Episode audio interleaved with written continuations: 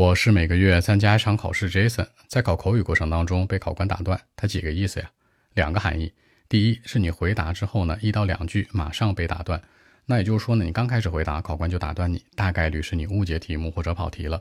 这个时候他会马上扣分吗？不会，他会给你再解释一下。如果你能够按照正确的意图去回答的话，就不影响分数。如果解释之后你还是错误性的回答，他就会给你扣分了。举个例子，比如考官问你说，你对工作环境有什么看法呀？那这个时候，人家问的是实体的工作环境，比如说办公器材呀、办公地点这些，但你的理解是人际关系、跟领导的关系、同事的关系。那你说的是软性条件，那这个时候考官就会打断你，那重复一下问题，解释一下，然后你正常去说的话就没事儿。如果你还是没懂，就容易扣分。其次，第二呢，就是回答过程当中被打断，可能你回答了四句、五句、六句都快说完了，或者在中间的时候，考官打断你，跟你 argue 一下，争辩一下。这个时候是不扣分的，只是你们观点的碰撞和冲突。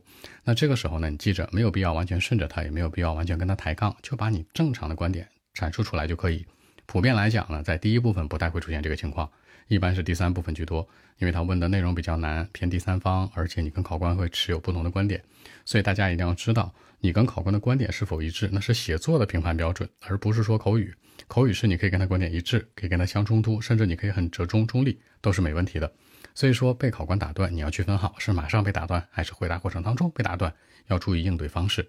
更多文本问题，微信 b 一七六九三九一零七。